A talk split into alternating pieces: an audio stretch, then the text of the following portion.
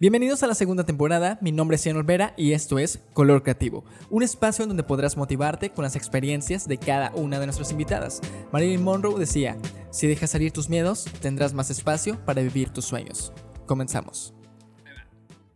Esto empieza en 1, 2 y 3. Bienvenidos a un nuevo episodio de Color Creativo, estamos en el episodio número 5 y como se pueden dar cuenta, es la primera vez que estamos grabando y ahora con una invitada que te conozco ya un poco más de 10 años. La verdad, tenía mucho sin verla. Y ahorita que estamos hablando, que ella llegando dice que me vio por última vez en una fiesta, que la verdad no me acuerdo nada, que es, siempre me pasa lo mismo. Pero pues ahí nos vimos y la verdad, desde que te conozco, lo poco que he sabido de ti es que eres una persona que muy lista, que, le gusta estar movida y lo que te seguía en las redes sociales es que tomabas fotografía y ahora me estás contando que eres civil, todo, todo lo que estás moviendo y sobre todo acabas a, llegas con un libro que pues obvio lo vamos a escuchar en este, en este episodio. Y en este episodio viene con nosotros Alex Hetcher, creo que lo, lo pronuncié bien, si no, pues ahorita me, me corriges. Pero como a todos los invitados que han venido en este podcast, es ¿qué fue eso del 2020 que te detuvo la pandemia? Que tú dijiste, ok, yo tengo estas ideas. Ahorita me estabas contando otras cosas que tú a cierta edad tú ya te quieres retirar de lo que estás haciendo y ser fotógrafa. Pero a lo mejor era eso del 2020, pero como todos nos movieron las cosas y sobre todo, ¿qué fue esto del 2021 que dijiste, ok, yo ya no voy a pues a planear porque puede pasar otra vez algo así similar, ¿no? Así que bienvenida a Color Creativo. ¿Qué onda? ¿Cómo estás? Este, fíjate que sí, la pandemia fue muy difícil para mí bueno, yo trabajaba en proyectos fotovoltaicos. Yo soy civil, ingeniero civil por profesión, pero soy artista de vocación. qué chido. Entonces, trabajaba en proyectos fotovoltaicos y de hecho, desde que comienza el mandato de López Obrador, hay una baja en el trabajo. Este, bueno, todos sabemos la situación como política de las energías limpias. Ajá. Pero entonces llega la pandemia y aparte del trabajo bajo, pues llega a nada de trabajo. O sea, de verdad mi trabajo era entrar, abrir mi correo, no hay nada, ok, irme a pistear, irme a ver una serie, cocinar. Tuve todas las etapas. Tuve una etapa muy fitness, tuve, una etapa muy alcohólica, tuve una etapa de así como muy chef y así. ¿Qué te pasas ahorita? no, ahorita ya estoy trabajando de Godín, de nuevo. De, hecho, cambié de trabajo ahora con el nuevo año. Entonces, el 2020 fue una. tuve mucho tiempo libre, mucho, mucho tiempo libre. Y yo soy una persona muy activa. De hecho, mis amigos me dicen que soy hiperactiva. Ajá. Entonces, el no estar haciendo nada llegó un punto donde me cansé, me cansé de no estar haciendo nada. Y tengo otro amigo, muy, muy buen amigo, que es arquitecto, Chuy Torres, con el que siempre hemos platicado acerca de proyectos sociales. Este, él también escribe. De hecho, nos conocimos en un taller literario en La Salle. Y coincidió que por, por motivo de la pandemia, la Secretaría de Cultura de Coahuila sacó una convocatoria para, para digamos que, estimular proyectos que, de arte, pero que se distribuyeran de manera virtual. Entonces es un estímulo bastante importante y dijimos, va, vamos a lanzarnos. Para eso ya tenemos un grupo como de conocidos que le gusta escribir, dos periodistas, este, un músico, él y yo. Y dijimos, bueno, va, vamos a lanzarnos, vamos a postularnos, a ver si quedamos y si quedamos, pues ya vemos qué hacemos. Nos postulamos Arte Resiliente, quedamos dentro del colectivo seleccionado para hacer un libro digital y un audiolibro. Qué fregón. Y a partir de eso, pues empezamos todo el desarrollo. Eh, Chuy y yo nos dedicamos desde recolectar este, los papeles para postularnos, eh, desde hacer un photoshoots para cada uno de los autores. Nos dedicamos también incluso a grabar los, los cuentos para el audiolibro, subirlos a Spotify, a Anchor. Ajá. Y el diseño editorial como tal del producto ya físico, que es el que acaba de salir.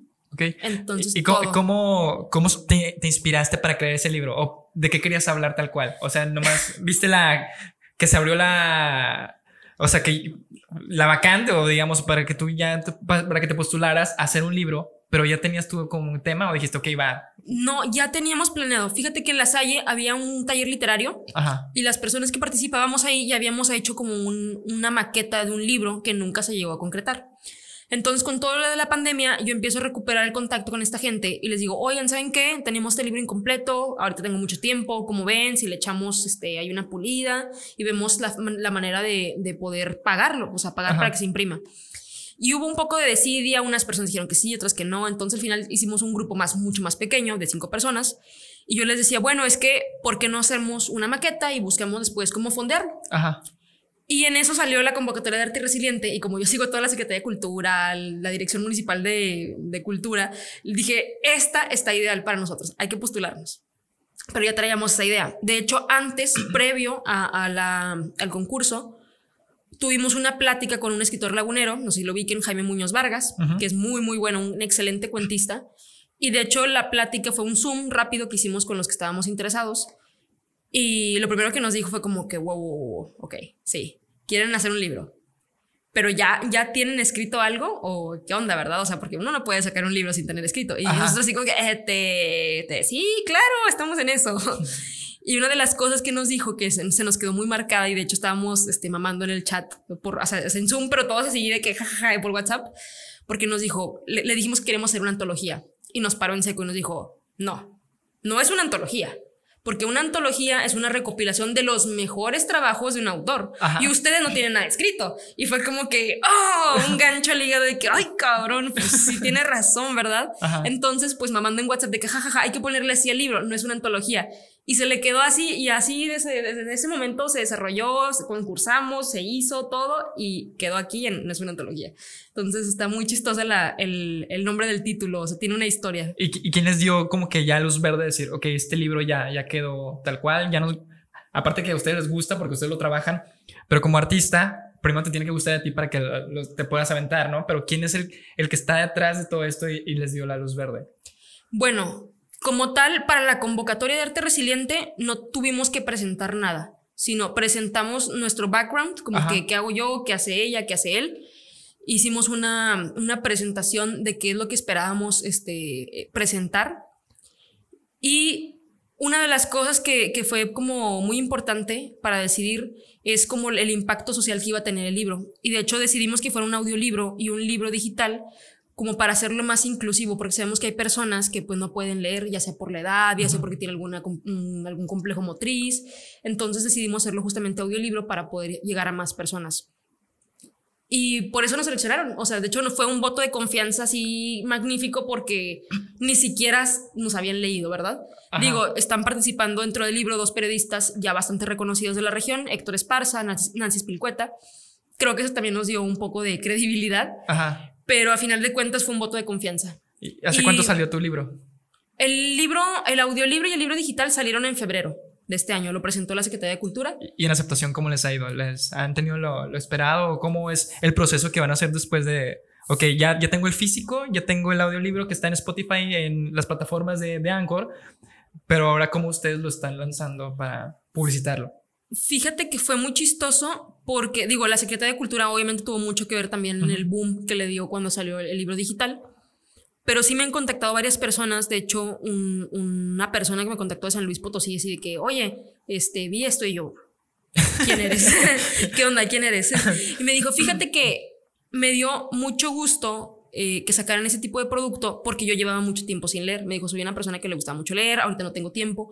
Y cuando vi esto dije, ah, pues vamos a descargarlo a ver qué tal. Y lo descargué y lo que se me hizo muy padre es que como son cuentos cortos, puedes leerlo en cinco minutos y sientes que avanzas. No es como una novela que como que tienes que esperar hacia el final del capítulo o tienes que, recorrer más.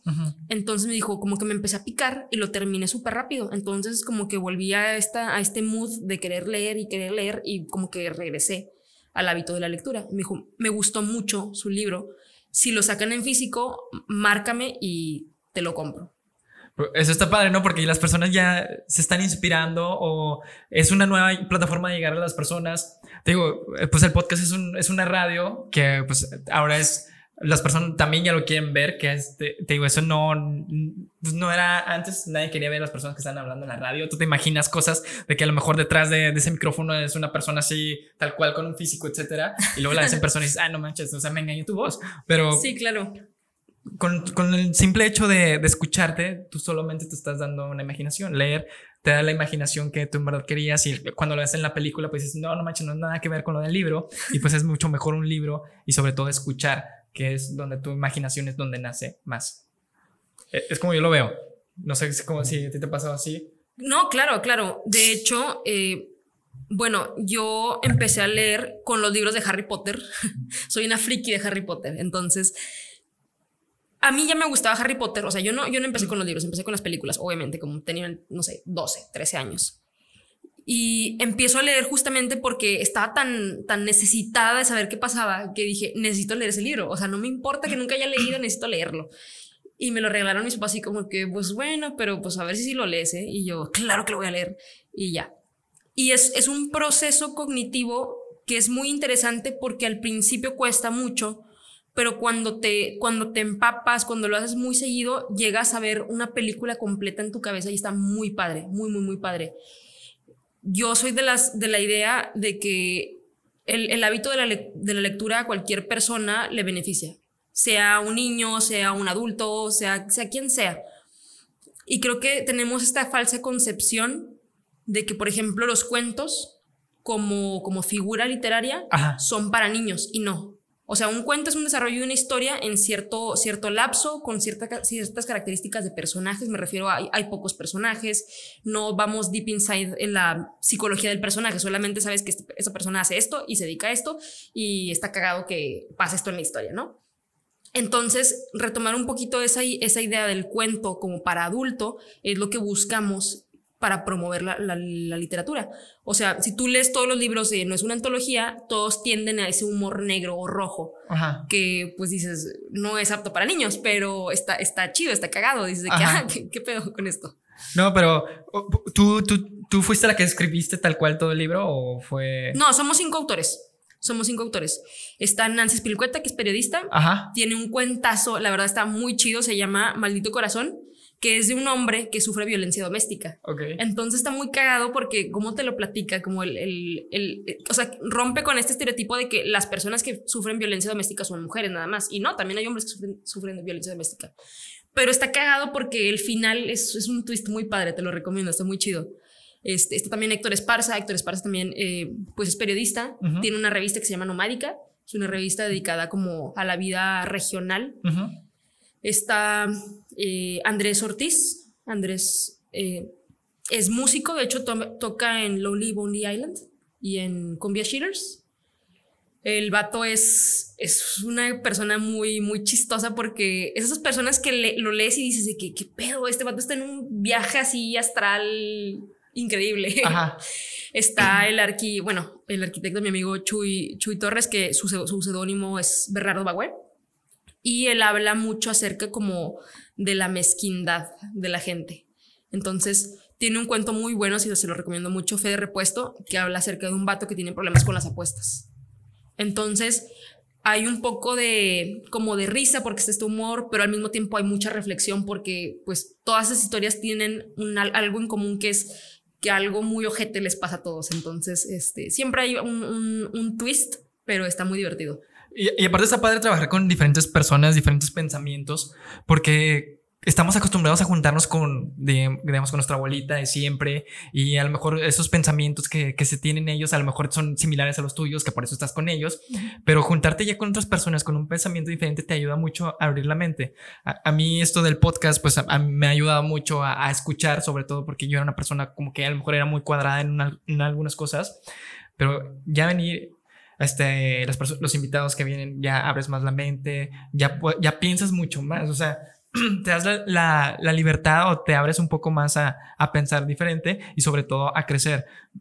E, eso es lo que yo siempre he dicho que está padre. En esta cuestión yo creo que tú lo has visto, pero ¿cómo, cómo mezclas lo que hablamos al principio que fue la fotografía, crear un libro y sobre todo civil? O sea, ¿cómo crees, creas todo eso si, si son como cosas un poco diferentes? O sea, sí va un poco de la mano, pero ¿cómo lo mezclas? ¿Cómo te das el tiempo para crear todo esto?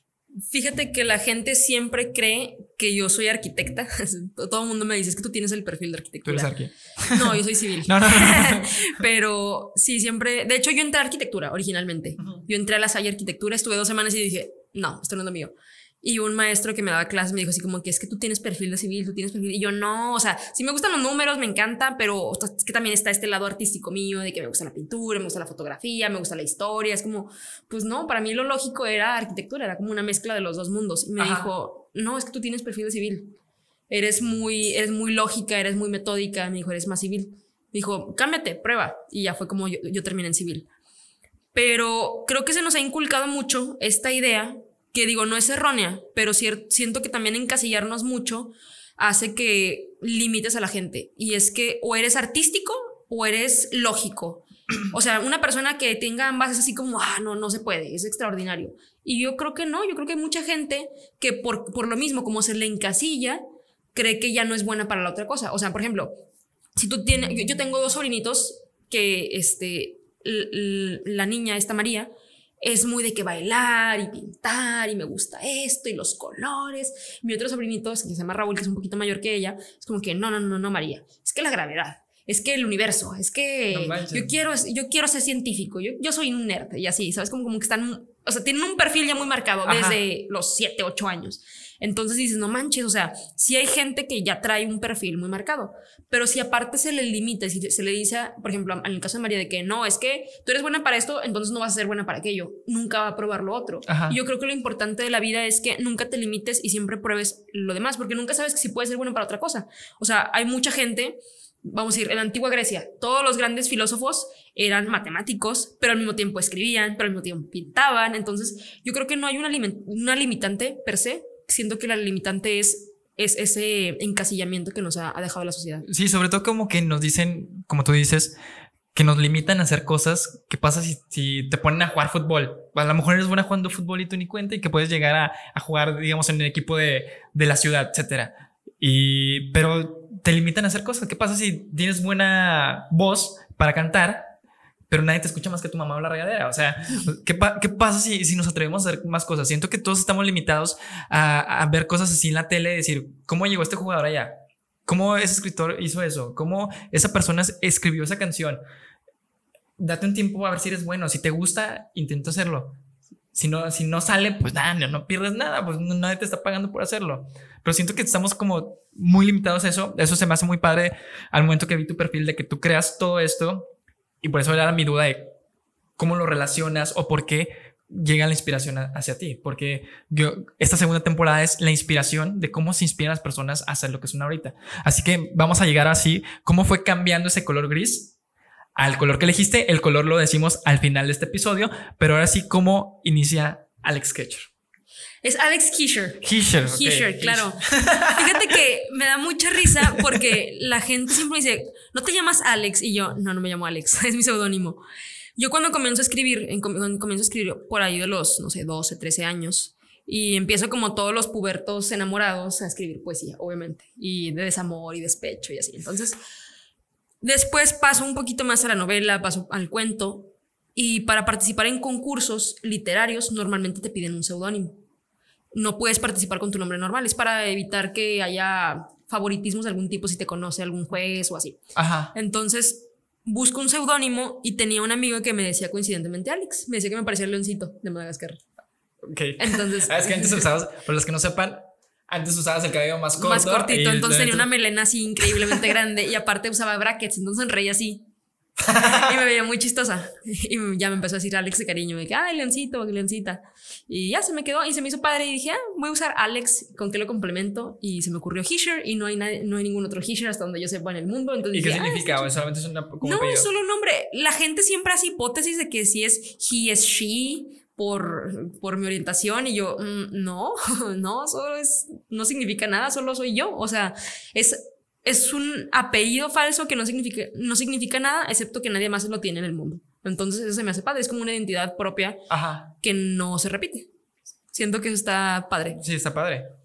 Y bueno, empiezo, digamos, con ese nombre, esa marca, porque al final de cuentas lo he estado convirtiendo como una especie de marca. Ajá. Y comienzo escribiendo. Eh, yo siempre fui una niña muy inquieta, entonces mis papás, bueno, tuve la fortuna de que mis papás, especialmente mi mamá, era como, si yo quería probar algo, decía, va, ahí te va, vas a clases. O si yo quería hacer esto, ok, va, yo te llevo. O si quería hacer lo otro, ok, ve. Y hay muchas cosas, obviamente, para las que no se tienen aptitudes. Por ejemplo, yo en el voleibol soy una asquerosidad. O sea, jamás me inviten a jugar voleibol, soy lo peor de lo peor de lo peor. O sea, me quedé chaparra, soy pésima, siempre se me madrean los brazos. No, no, hay cosas para las que no soy muy buena. Pero el estar probando y que sobre todo tengas ese apoyo de la gente que te quiere, Ujú. de decir, pruébalo, y si no te, no, no te gusta, pues no pasa nada. Y si sí te gusta y eres buena, pues qué chido, y si quieres hacer algo con eso, adelante. Yo tuve esa fortuna, este, desde muy niña, te digo, comencé a pintar, estudié música, este, y mis papás siempre me, me respaldaron. A final de cuentas, no terminé persiguiendo ninguna de esas carreras, pero lo padre es que conoces muchas facetas de ti, porque a final de cuentas somos seres que son multifacéticos. O sea, no somos una sola cara, tenemos muchas caras, tenemos muchas aristas. Y explorarlas y conocerte mejor, primero que nada, pues te abre muchas puertas, porque a final de cuentas, eh, por ejemplo, la fotografía a mí me ayudó a pagarme mi carrera. Entonces, soy civil, sí, pero pagué mi carrera como fotógrafa. Entonces dices, o sea, pues uno nunca sabe lo que, lo que puede deparar el destino. Qué fregón. Y aparte te ayuda a conocerte a ti misma. O sea, dices, bueno, yo soy una persona, sí soy civil, pero también en el fondo me gusta esto, tengo un lado muy sensible y te permite conocer otros mundos, porque al final de cuentas todos los gremios o todo- todas las actividades son mundos independientes y hay gente muy, muy interesante en todos y es muy padre, es muy padre conocer a la gente. Sí, como te decía, o sea, está padre. Te digo, yo no yo tenía tanta este, relación así hasta que abro el podcast que digo, ok, vamos a escuchar a las personas porque todos tenemos algo que contar. Todos pensamos que ser creativo, pues tienes que dedicar al arte, a, a la música o lo que viene siendo algún deporte, etc- etcétera, para ser creativo. Pero creativo es desde el momento que te despiertas y eliges tú una alternativa diferente. Es por saber trabajar bajo cualquier este, situación y sobre todo ser tú mismo. O sea, tú mismo que le vas dando el toque, o sea, eso te hace diferente a los demás y eso es ser creativo, o sea, porque tú estás pensando diferente. Pero todos tenemos así de que, no, no, es que yo no he logrado todo esto. Pero es que es poco a poco. Uno quiere correr cuando todavía no sabe ni gatear ni caminar. O sea, es el problema que todos tenemos. Y, y por eso te, te digo que me gustaba mucho todas las etapas que has tenido, porque yo te conocí, no sé, no sé cuántos años tenías. no estamos sé. en la secu, güey. O sea, estamos en la secu, éramos unos mocosos. Me acuerdo que tú eras una persona sumamente flaca. flaca, flaca, tenías abs. Era, era de que Ian mamado. O sea, Mamado flaco. Mamado flaco, ajá, sí. De esos mamados que no cuentan, pero está chido. Porque no hacía nada, pero, pero tenía cuadros. sí, exactamente. Sí, pero te digo, nos conocimos hace un chorro y creo que tú estabas ahí en la música. Estabas, creo Sí, que más en correcto. piano, ¿no? No, estaba en flauta. Sí, o sea, sí me acuerdo, no me acuerdo tal cual de lo que tocaba del instrumento, pero sí me acuerdo que tú ibas mucho a, a clases de música. Sí, y fíjate que, te digo, a donde yo he ido y donde he probado cosas, aunque a final de cuentas no me he dedicado a ello, también te dejan muchas amistades muy lindas y muy padres que valoras mucho. Digo, obviamente no, no las procuro todos los días como, como, por ejemplo, a mis amigos de la universidad que sí sigo hablando, pero es muy padre saber que tienes conocidos que se siguen dedicando a cosas que son muy, muy chingonas. Este, no sé, por ejemplo, el mundo de la música, este, tengo varios amigos que tocan en filarmónicas. En el mundo de la pintura tengo varios conocidos que hacen, o sea, han estudiado en Nueva York, en galerías. O sea, está, está muy padre, está muy padre. Y, y te motiva también a, a ti como a seguir empujando a hacer más cosas. Y creo que lo importante, como te decía al principio, es que tengas el apoyo de alguien para que te motives a hacer las cosas, porque uno por sí mismo es difícil. Tienes que tener un empuje muy, muy cabrón para poder perseguir así lo que quieres. Firme. Ajá. Pero creo que todos podemos ser esa persona que motiva a otros también a que persiga las cosas que le interesan. O sea, tú como tío puedes ayudarle a tus sobrinitos a que si les gusta, por ejemplo, vamos a decir, el ballet, órale, ¿por qué no? Porque tú no puedes ser alguien chingón haciendo ballet. O sea, pues lo puedes intentar. O si conoces, aunque no sean niños, puedes conocer a un adulto mayor, a uno de tus tíos. No, pues es que a mí en secreto siempre me ha gustado escribir. Ah, pues ¿por qué no te lanzas y...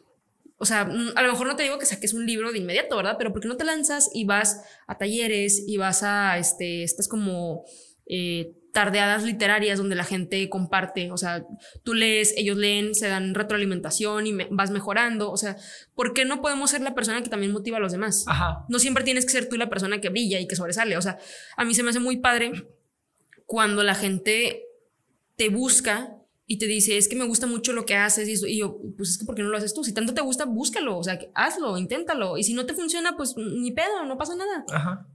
No, no sé si te, si te ha pasado. Yo, yo me he juntado con varias personas, pero en vez de motivarse, se desmotivan. O sea, yo cuando tenía la idea de, de abrir un podcast, pues yo, yo siempre, yo he dicho que yo soy fan de los Claxons y que Nachito, cantante de los Claxons, pues él tenía un podcast que decía, hola, yo soy Nacho, este, soy Iron Man, soy empresario, soy cantante, soy músico, soy esto, soy esto. Y, y, por ejemplo, yo lo que digo fue, no manches, qué fregón hacer todo eso, a mí me gustaría hacer eso. Y al lado de mí había otra persona me dijo, no mames, me acabo de deprimir bien cabrón. O sea, no sé si te ha pasado eso de que tú, tú conozcas personas de que están en Estados Unidos, etcétera, en alguna parte y tú digas, no manches, pues que yo, yo quisiera estar allá y pues estoy aquí. O sea, que en vez de motivarte, te desmotivas. Sí, ven, el lado negativo, claro, claro. Sí, sí pasa, sí pasa muy seguido, pero yo creo que lo importante es que tú también tengas eh, ese, esa disposición de no desmotivar a la gente. O sea, que siempre, yo, yo creo que es muy importante que también hagamos muchas cosas con humildad.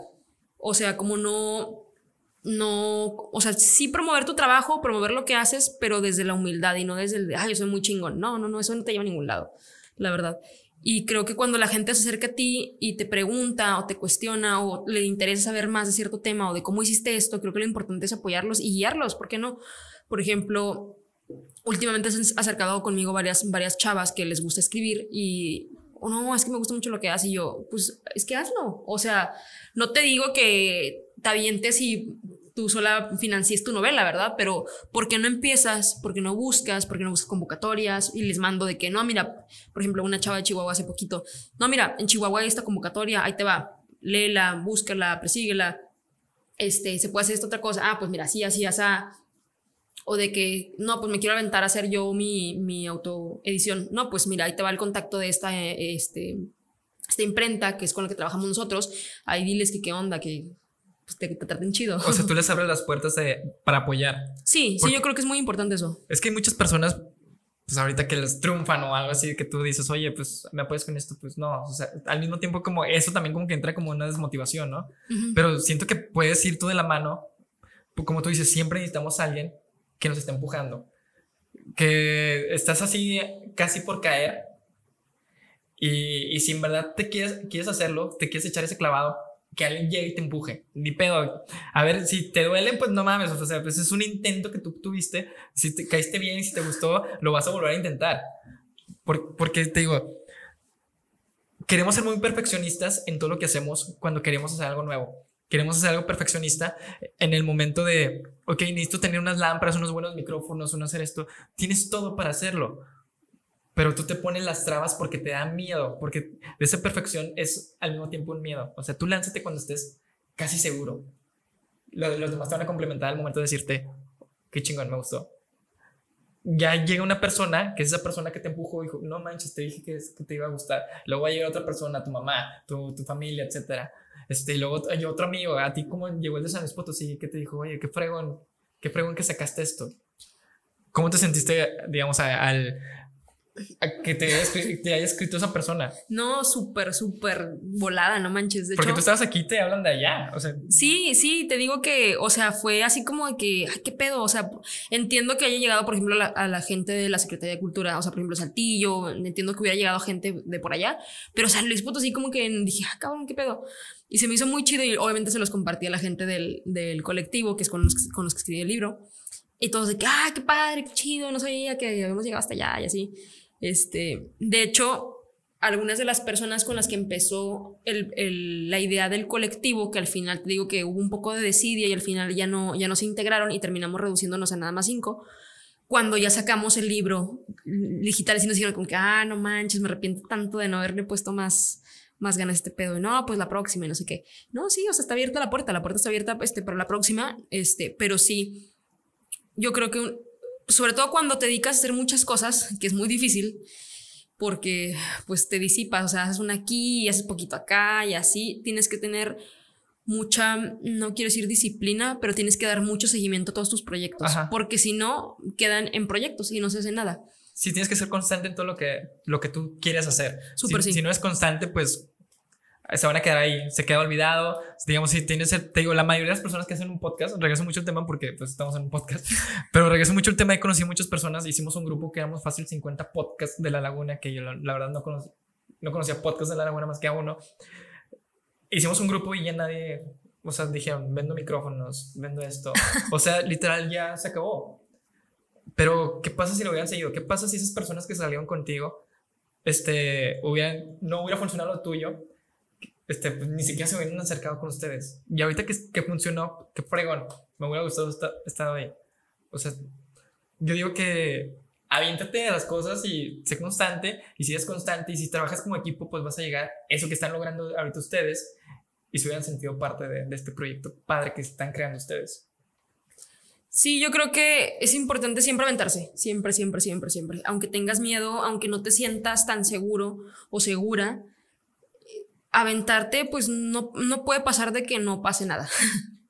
que es exactamente lo mismo que pasaría si no te, si no te aventas. Entonces, pero si, si hay ese, ese, pequeño porcentaje de probabilidad de que pase algo, dices, ay cabrón, pues vamos a intentarlo. Es que es 1%, de cuenta, pues el no ya lo tienen como todo el mundo dices.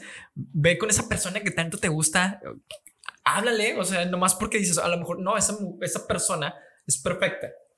Es la idea que a lo mejor lo del, de lo del libro es, es, es perfecta. Y, y, te da miedo hablarle cuando a lo mejor sí lo pudiste haber tenido. Pues, nada más es una humillación, o sea, es, es un, un no más a tu vida. Ay, no, qué triste. Ya empezamos con los temas difíciles. con el amor y el desamor.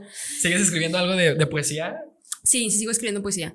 Es que para mí la poesía es una forma de, de liberación. O sea, es. Yo soy una persona que te puede contar pitos y flautas de su vida, te puede contar qué hizo, qué no hizo, pero hablar de cómo me siento para mí es muy difícil, muy, muy difícil. De hecho, en terapia es algo que toco mucho porque me cuesta mucho abrirme para decir lo que siento. O sea, si yo me siento enojada, no lo digo. Si yo estoy triste, no lo digo, no le cuento a nadie. O sea, como que lidio muy, muy, muy en privado con mis emociones. Y la poesía para mí es una liberación porque expreso lo que no puedo decir a nadie. Entonces es una manera como de también, eh, es, es, como una, una especie de arte terapia podríamos decirlo. Y creo que es, creo que es bueno, es, es a, a final de cuentas, todas las cosas que uno hace, que son sobre todo relacionadas con el arte, son una manera de expresión de lo que uno siente, de lo que uno piensa, de lo, de lo que uno ha vivido. Y es no nada más bueno para compartirlo, sino para ti, porque te desahogas, sacas cosas que a lo mejor no, en mi caso no me hacen bien. Ajá. Y si haces todo esto, pues obvio, primero te tienes que sentir bien para poder hacer, este, o dar el objetivo de todo lo que estás haciendo, porque eso es un chorro. Por ejemplo, ¿cómo te has sentido en la fotografía? Al momento que tú tomas una fotografía, tú estás reflejando algo que tú estás sintiendo. A lo mejor te tomas una foto a un paisaje y ese paisaje te está transmitiendo el sentimiento que tú estás sintiendo en el momento. En la poesía, como tú dices, es un sentimiento que tú estás sacando y sobre todo no, no, no, no me di la oportunidad de escuchar todo completo tu audiolibro, pero a lo mejor lo que tú estás escribiendo de parte tuya es son, son sentimientos que tú tenías dentro de ahí. No sé si quieres explicar un poco de qué trate tu libro, porque nos contaste como que lo, lo demás, pero no contaste lo tuyo, lo que mío. Lo importante. Bueno, yo participo en este libro con cinco cuentos. Uno es, eh, se, se, titula Incurable. Es un, es un cuento muy, muy personal porque eh, desafortunadamente tuve una prima que falleció hace como 10 años ah, de leucemia, esta Brenda. Y a los, no sé, cinco o seis años, otra de mis primas le detectan eh, leucemia, no, este, linfoma. Cuando a mi prima le hacen la operación y le, les notifican a mis tíos que es un, es un cáncer muy agresivo, mi tía está deshecha. Y cuando mi tía empieza a platicar conmigo, dice varias palabras, dice, dice varias, como varias ideas que a mí me atrapan y, y ese, ese cuento está inspirado en lo que mi tía dijo estando mal. Entonces es un, es un cuento bonito porque al final inspira, pero fue, fue tomado de un momento muy difícil. Entonces es muy personal y me gusta mucho. siempre que puedo se lo comparto a la gente cuando que tienen algún familiar enfermo porque habla de que el ser incurable no es que no se pueda curar, es que el ser incurable es que se tiene que curar desde dentro. Entonces es una reflexión padre. O sea, es el, es el menos chistosito de mis cuentos, pero está padre porque la narración también da, aporta un poco como de humor. Ajá. Entonces no, no es tan triste como, como lo expliqué ahorita, ¿verdad? bien, eso no bien sad, de no sé si tomar más cerveza o ir por un vino o algo así para O desangrarme. desangrarme, porque sí está muy fuerte. No, o sea, no, no es así como tan heavy como lo conté. O sea, cuento Ajá. el pre de cómo fue la inspiración, pero el, el cuento por sí mismo es un poco de humor, Ajá. pero al final tiene esa reflexión acerca de, de las enfermedades. Luego, por ejemplo, quien no quiere ser un book lover habla acerca, me siento impresionantemente identificada con mi propio cuento, no entiendo por qué hasta ahorita, seis meses después, pero habla de la inconformidad de una mujer que le gusta escribir y que se dedica a escribir, pero se da cuenta que en la monotonía de tener que escribir para trabajar, para vivir, ya no disfruta lo que hace. Entonces, es, es- está ahí también cargada como de un humor LGBT. Entonces, está padre, también se lo recomiendo. Eh, tengo otro, por ejemplo, que es puro realismo mágico, que es eh, Todo menos tierra mojada. Habla acerca de un vato en Matamoros que se dedica a cultivar melón y por el cambio climático ya no hay agua, entonces empieza a hacer una danza para traer la lluvia. está cagado también. Eh, otro es ciclomanía. Ciclomanía es una mujer que llama, hace llamadas telefónicas al azar para buscar un vato con las mismas características del vato con el que salía, que con el que le ponía, o sea, el vato tenía novia y ella era el cuerno, ¿sabes cómo? Entonces el vato le dice que ya no y la morra empieza a buscar, o sea, en la desesperación busca regresar a una relación igual de tóxica que antes. Pero con un vato que se llame Víctor, que tenga la misma edad, que tenga la misma proporción física y también está chistoso. Y por ejemplo, ¿en qué te inspiras para hacer- crear esos cuentos? O sea, ya me contaste los prim- primeros dos, pero ¿en qué te inspiraste en los, en los demás? Mm, creo que, bueno, mucha gente cree que hay que tener una idea como muy grande o muy así magnífica para escribir. Ajá. Y yo creo que no, yo creo que las cosas cotidianas son las que tienen mucho jugo para exprimir, porque es, es algo con lo que todo el mundo se puede sentir Identificado. identificado. Exacto. O sea, por ejemplo, digo, el, el de la morra que te digo que ya no disfruta su trabajo es algo que creo que cualquiera se puede identificar en algún punto de su existencia. Ajá. Este, y, y pues no es nada del otro mundo, es simplemente una morra que deja, o sea, hace lo que le gusta, pero ya no le gusta porque, Porque- es por, por obligación. Ajá. Entonces, eh, es, es creo que algo que todos hemos, hemos vivido. Te digo, lo de ciclomanía también es algo muy... Llevo a un absurdo una idea que mucha gente sí hace, porque mucha gente se empeña en los ciclos y termina con una persona y vuelve a buscar una persona exactamente igual. Sí, es cuando entra como que lo tóxico, ahora sí. Ajá, o sea, pero pero no no- puedes salir de, de esa relación porque seguro eso te llenaba bien, pero uno siempre trae como que el recuerdo bonito de eso, pero nunca piensa en lo último que vivió. No, pero te empeñas en seguir buscando a la persona igual, Ajá. igual, con los mismos defectos, que te haga las mismas chingaderas, que to- todo igual. Entonces es llevar al absurdo esa idea. Y cuando lo llevas al absurdo, pues la gente dice, está bien cagado, pero pues sí, sí lo hacemos. O sea, es como, güey, pues sí, sí, pasa. Ajá. Y el último es un, es un cuento muy, muy cortito acerca de un vato que se compara a sí mismo con un sofá que fue dejado así en la calle, que fue abandonado en la calle. No manches, qué, qué chido, qué fregón. Están, están, todos, digo, todos tienen un, todos son muy cotidianos, ¿no? No es nada así impresionante. Pero como tú dices, es, son- es la manera en que te puedes identificar. A lo mejor las personas que están escuchando ahorita esto, este, al momento que vayan a escuchar, ahora sí, al último decimos las plataformas donde te pueden encontrar, pues se van a poder identificar y, y en verdad decir, oye, pues estoy haciendo esto. O sea, ¿qué puedo hacer como para mejorar? Y digamos que personas que van a escuchar el de la video, que están buscando lo del teléfono, buscando a la misma persona similar, digo, oye, pues qué pedo, estoy haciendo lo mismo. O sea, sí. cositas que podemos estar cambiando. Así que a- ahora vamos a llegar a una dinámica. Vamos a llegar a una dinámica. Muy este, Que. ¿Necesito más chévere para esto? Ah, ahí tienes otra cerveza. Ok, ok, ok. ¿Qué, qué va a pasar? Ay, no sé. La verdad, yo tampoco sé. Estas palabras son random. Que yo no las escribo. Ahora sí, las personas que nos van a ver. Ah, o sea, esto es culpa de Lidia. Sí. Las personas que ahora sí nos, nos van a ver. Siempre menciono este bowl rojo, pero ahora aquí está. En este bowl rojo hay varias palabras randoms que yo no escribo. Y vas a sacar cinco palabras y las vas a ir mencionando. Y todo esto vas a creer, vas a crear ahorita una dinámica. Así que ir sac- este, sacarlos y mencionándolos mientras que te digo cuál es la dinámica que vas a hacer. ¿Cuántas tengo que sacar? Cinco. Oye, pero en lugar de unas, unas papitas, güey. Aquí, aquí poniéndome a hacer osos en lugar de alimentarme, no manches. Hay personas que, como Arturo Junior, que se puso a cantar, que creo que primero se puso pedo y luego ya, ya hizo todo. Ay, sí, no, qué oso. Qué oso de veras. Esto, esto que vamos a hacer fue algo que tú nos acabas de decir.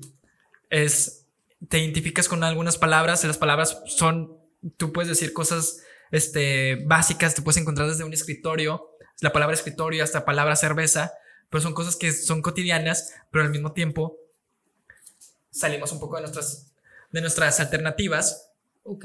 o de nuestra vida cotidiana que nos ayuda a pensar y salirnos un poco de esa rutina. A lo mejor tú venías con una historia que- que las estás- has estado contando, nos estás contando un poco de ti, pero ahora qué pasa si te ponemos esto, ¿no? Ahora sí, si quieres ir mencionando tus, tus cinco palabras. A ver, es azul, arca, paralelo, qué matemático, cerca y medio. ¿Ok? Con estas cinco palabras vas a tener un minuto para pensar. Ay, no es lo de la pinche canción, ¿verdad? Ay, esa es la pinche canción. Ya abrió madre. Ya no, no me acordaba de ese detallazo. Y bueno, se nota que ya escuchó alguno de los capítulos, pero en esta ocasión tú vas a escribir un poema. Así que tienes un minuto para pensar todo en tu mente, no mames, procesarlo. Ahí tienes una cerveza, tienes agua, así que es lo que Espérame, te. espérame. No, es que yo no, o sea, no me lo voy a aprender. O sea, si lo pienso, tengo que escribirlo. O sea, aquí, aquí lamentablemente no podemos escribir, todo es, es no mental. manches, no. O sea, tú puedes formularlo acomodando las palabras, eso sí lo que puede ser. Para los que están viendo ahora sí este, este capítulo, el primer ver, capítulo. tengo una pregunta. Claro. Es parte de la dinámica. ¿Tiene que ser la palabra exactamente como viene o se puede adaptar, por ejemplo, paralelo a paralelismo? No, sí, tal cual la palabra. Tú, tú- esto de cuenta es una actuación de lo, que tú quieras, que tú vas a ir involucrándolas. Muy bien, está bien, está bien, está bien, no, no hay pedo. O sea, no me agüito. No, pero ahora sí, las, las personas que están ahora sí viendo este capítulo, este, no, no son palabras que yo, yo hago, no son dinámicas tal cual que uno cree que es fácil al momento de la edición. Todo, todo tiene un procedimiento. Y así que, por primera vez, tú vas a estrenar. Ay, qué difícil, qué difícil. A ver, espera. Ya se me olvidó que traigo aquí. A ver, déjame las No ordeno. sé si quieres acomodarlas. Me- es que, ¿sabes qué? Como que se vuelan un poquito. No sé si quieres que apagamos un poco el, el- el aire. No, no te pones nada más como que quiero ver cómo puedo ordenarlas para hacer algo de sentido. Y tienes 30 segundos No, todavía. ma- no mames, ya está contando el tiempo, qué pedo. Sí, es un minuto. A ver, ah, Para que vean las personas que en verdad es poco tiempo. Sí nos hemos pasado un poco, pero ahora es video, así que ya no podemos hacer eso. Así que todos los que están viendo esto, la verdad, sí, sí hay que pensarla. Sí es un poco difícil esto. Tienes 15 segundos todavía. Si se pueden fijar cómo la concentración que cada uno, que cómo sacas un poco de las casillas a las personas al momento de ponerles una dinámica. Porque esto va a pasar al, al día siguiente que nos pase un accidente. Ojalá nunca nos pase o no nos pase pronto. Pero hay que, baja- hay que saber trabajar bajo presión. Por eso tenemos un minuto. En un minuto pueden pasar mil cosas. Así que tienes 10 segundos todavía. ok. Y esto dice en 5, 4, Ay, qué difícil. es esto. 3, 2 y 1. Aparte les quiero comentar que soy terriblemente mala declamando o leyendo mi poesía, entonces van a tener que chutarse esto. Todo, el tiempo estuvimos hablando de que atrévete a hacer las cosas y aquí te vamos a hacer el No, empujón. o sea, no, no. Mira, si hay alguna cosa que a mí no me pueden decir en la vida es No. cula. Si a mí me dices cula, yo hago y deshago, güey. No, no hagan eso, no me ayuden. Cula, exacto, cula. A ver, bueno, pues ni pedo. Eh, ay, qué oso, de veras. Medio cerca. Así te siento. A media distancia entre tú y yo, nosotros, y las vidas que van en paralelo, que no se acercan ni se tocan. Y mi pecho es un arca, vacía y llena al mismo tiempo. Y me pierdo, me pierdo en el azul, azul de no verte de nuevo. Wow. ¡Eh, ¡Cula, cula! Calcula, motiva, impone.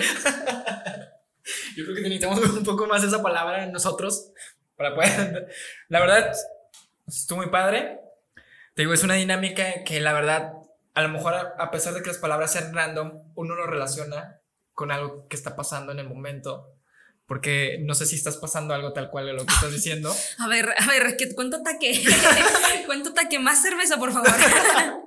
Pero sí, todo esto que está, que, que hacemos, la dinámica, esto tiene un fin son palabras random, pero la verdad son cosas que nosotros traemos y es una manera en que tú puedes sacar, como tú dices, expresar a través de una canción que tú dijiste que no querías cantar, así que lo, lo hicimos algo hacia algo que te gusta y que casi no haces. Así que, ¿cómo te sentiste en esta dinámica? Fíjate que dije, no sé qué estoy haciendo. de hecho, no sé qué pasó. No sé qué dije, no sé qué dije. No, esto estuvo chido. necesito escucharme de nuevo para saber qué chingados dije, porque como que empecé, sí, tengo una idea de más o menos cómo acomodarlas. Pero luego me friqué y dije, ¿qué pedo? ¿Qué estoy diciendo? Ya no, sé qué estoy diciendo. Padre. Tuviste un inicio y un final súper padre. Cuando escuches en sí el, final. Está, bien, voy a esperarlo. Para, para, cagarme de risa. Tu, tu capítulo sale este miércoles que viene. Las personas que están, pues ya salió hoy. sale este miércoles, así que pues para que lo escuches, lo prepares y el lunes sacamos algo de que ya va a salir. Ok, perfecto. ahora, sí vamos a llegar, ahora sí, ¿qué significa o qué te hace sentir ese color que elegiste? Ya lo puedes mencionar ahora sí. No tal cual el código, sino el color para que las personas, si dices el código, pues no van a entender nada. Pero ahora sí ya puedes mencionarlo. 154780C. no, no, pues no, ¿verdad? Eh, bueno, una, una, de las cosas que pensé justamente cuando me mandaste la invitación es, bueno, ese color gris que yo creo que todos hemos sentido, aunque no... Yo creo que si a una persona le dices color gris en tu vida, se remonta a una época muy específica, una situación muy difícil. Y en mi caso, eh, pues fue de que una pinche época horrible. Y siento que me costó mucho salir de ahí. Fue más o menos a los 20 años. Entonces, eh, familiar, económica, sentimental, de todo, todo, todo, todo muy mal. Todo, todo muy mal, todo muy mal. Entonces, cuando me dijiste eso, dije, madres, es que si yo pudiera poner en mi vida, o sea, en mi timeline de vida, ¿dónde está ese color gris? Diría, esa época. Es muy, muy, muy heavy.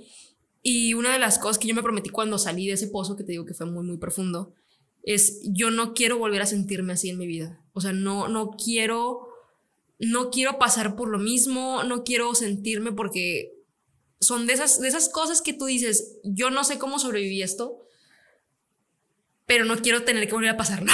No, gracias, gracias, bye. Entonces, em, a mí el color amarillo ocre, que es el que elegí, siempre me ha gustado mucho, se me hace un color que da como mucha esperanza. Entonces, cuando me remonté dije, no puedo elegir un color que me guste per se, porque a mí me gusta mucho el color rojo. El color rojo es como de mis favoritos. Y el blanco. Pero dije, no es algo, o sea, si yo tengo que, evaluarlo con, contrastándolo con el, gris de mi vida, yo no diría rojo, no diría blanco, diría ocre, siento que es un color muy esperanzador. O sea, al menos a mí, cuando practicaba la pintura, era como que, ay, qué bonito color, qué padre. O sea, como que es un tono que no mucha gente ubica, no mucha gente conoce. Entonces dije, ah, está muy padre, me gusta. Sí, o sea, digo, todos pasamos por un color gris. Eh, hay veces que el color gris, uno, como tú dices, es un sentimiento oscuro, porque es un recuerdo que tuvimos que nos marcó, por eso llegamos al color que ahorita tú acabas de decir. He hablado con personas que les ha, ese color gris eh, ha sido algo malo, ha sido algo bueno, pero todo eso fue lo que nos hizo ser lo que somos ahorita en este momento. O sea, claro. tú tuviste este, lamentablemente pasaste por algo fuerte, pero ahorita eres una persona muy cambiada, es una persona que ha tenido éxito y, y si no, si no tú, tú, dices que no tienes ese éxito todavía, lo, lo, estás buscando. O sea, un éxito es presentar, si quieres presentar, enseñar la cámara los libros que ya tienes, eso es un mayor éxito. Atreverte a crear algo. Sí, bueno, de hecho, hablamos prácticamente nada más de es una antología que es el, el que te comento que eh, concursamos con Arte Resiliente, la Secretaría de Cultura, y que tiene la versión digital de libro y audiolibro. Y este otro es Versame Mujer, que creo que no lo comentamos en lo más mínimo, pero también fue una respuesta a una convocatoria, eh, me parece que por gente del siglo de Torreón, el astillero y no recuerdo quién más. Fue justamente después del movimiento del 8M, del 8 de marzo. Ajá. Eh, y la idea era buscar autoras laguneras que escribieran con perspectiva de género. Ok. Entonces, bueno, el cuento con el que participo en este, que nada más es uno, es un cuento muy, muy triste. Es acerca de lo que pasa por la mente de una mujer después de sufrir una violación. No me- Entonces es, es fuerte, es triste, la verdad no lo recomiendo a menos que tengas el mood para leerlo, Ajá. Pero el resto de mis compañeras que la verdad también son muy, muy, muy lindas y hay variedad absoluta en cuanto a clases sociales, en cuanto a edades, porque hay gente de 18 y gente de 60 años en, en- dentro de las escritoras. La verdad también tienen una manera de narrar muchas, muchas cuestiones que viven en su día a día con, un, con ese toque femenino que es, que es importante y que no se tiene que, que a veces opacamos o nos opacamos solas. Por ejemplo, hay una historia de una de las autoras que tiene, me parece que un niño, no sé si con parálisis cerebral, entonces habla acerca de lo que es vivir con un hijo con parálisis cerebral. Y así hay varias historias de cómo es perder a un papá, cómo es perder a una mamá, y una serie de varias historias, ¿no? También lo, digo, es un libro con un, to- un toque más Un poco más tristezón, fuerte, ajá. ajá, pero también lo recomiendo sobre todo para las mujeres que han vivido con situaciones muy difíciles en su vida. Siento que el identificarte y saber que no eres la única que ha pasado por esto y que si ya pasó alguien más por eso y sobreviviste, creo que también es, es importante. Sí, e- e- eso, todo lo, que- lo que has dicho, la verdad, con tus libros, con las historias, todos nos vamos a identificar. Hoy hablaste mucho de que son cosas que son cotidianas, pero uno no lo ve. O sea, uno lo evita y son cosas que siempre tenemos a, en, a la vista. Como te decía, las personas que no se atreven a, a abrir algo porque dicen que tienen que tener muchas cosas para poder abrirlo. Hoy tú nos enseñaste que con algo sencillo que tú puedas ver o que puedas escuchar, se pueden hacer muchas cosas. Nos cuentas el color gris, cómo fue cambiando este color amarillo ocre, de cómo te sientes al, al momento que lo ves. Todos pasamos por algo fuerte, pasamos por algo Sí, fuerte claro. y hay maneras de cómo podemos desahogarnos. Tú lo haces con la poesía, con la escritura, pero todos podemos hacer algo, o sea, todos tenemos que sentirnos bien, o sea, hay que acudir a cualquier lado o acudir con cualquier persona que te haga hacer sentir bien. Tú lo hiciste. Para mí es el mayor éxito que, que vengas y que tengas estos libros para que tú, las personas que te vayan a ver, a escuchar, lean esto, porque todos podemos salir adelante, no, no quedarnos en nuestra eh, burbuja de no voy a salir, siempre voy a estar aquí deprimido, sino siempre va a haber manera de cómo poder expresarte. Así que muchas gracias, estuvo con nosotros, ahora sí, quiero que tú lo pronuncies. Alex Hisher. Si quieres Alex pasar tus redes sociales. Sí, en todas mis redes sociales me pueden encontrar como Alex Hisher. De hecho, Alex E H-E-E-S-H-E-R. en Instagram, en Twitter, en todos lados. Este. Y pues realmente no tengo mucho que decir al respecto, solo que pues creo que creo que a veces se, se demerita mucho eh, la labor artística que llena en la laguna. Ajá.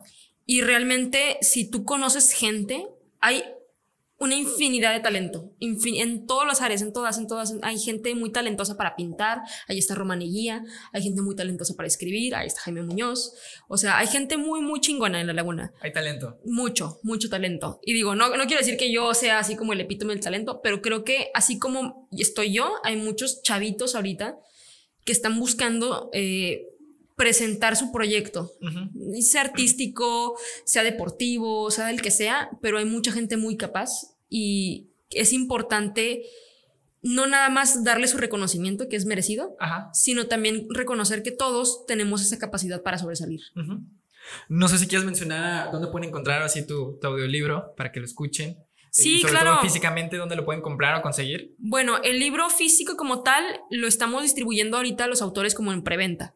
Entonces se pueden comunicar eh, a las redes del colectivo Algo Casi Negro, que es como, como nos llamamos los cinco. Pueden buscar a Bernardo Bagüe o a mí, Ujú. Alex Hisher. Y esperamos próximamente poderlo estarlo presentando a lo mejor en librerías locales como El Astillero. Estamos viendo esa posibilidad. Qué padre. Y pues cualquier otra cosa estamos aquí al pendiente. Así que ya para finalizar, ahora sí, una frase que le digas a las personas de cómo poder transmitir sus sentimientos. Pues sé que es algo fu- fuerte, cómo lo trabajas tú, Ujú. pero todos necesitamos eso para poder hacer o crear algo distinto. Fíjate que más que transmitir sus sentimientos, hay una frase que me gusta mucho, de hecho la puse en el libro en, cuando sale mi nombre, y es el trabajo del artista es presentar la revolución como irresistible. O sea, nuestro trabajo como artistas es cambiar el mundo y no nada más cambiarlo nosotros así a latigazos y autoflagelándolos, no, sino inspirar a otros. O sea, es presentar la, la revolución de manera irresistible. Me gusta mucho esa frase. No, está muy padre y, espero les, les guste. Y sobre todo, muchas gracias por escucharnos en este episodio de Color Creativo. Así que nos vemos en el siguiente episodio. Bye.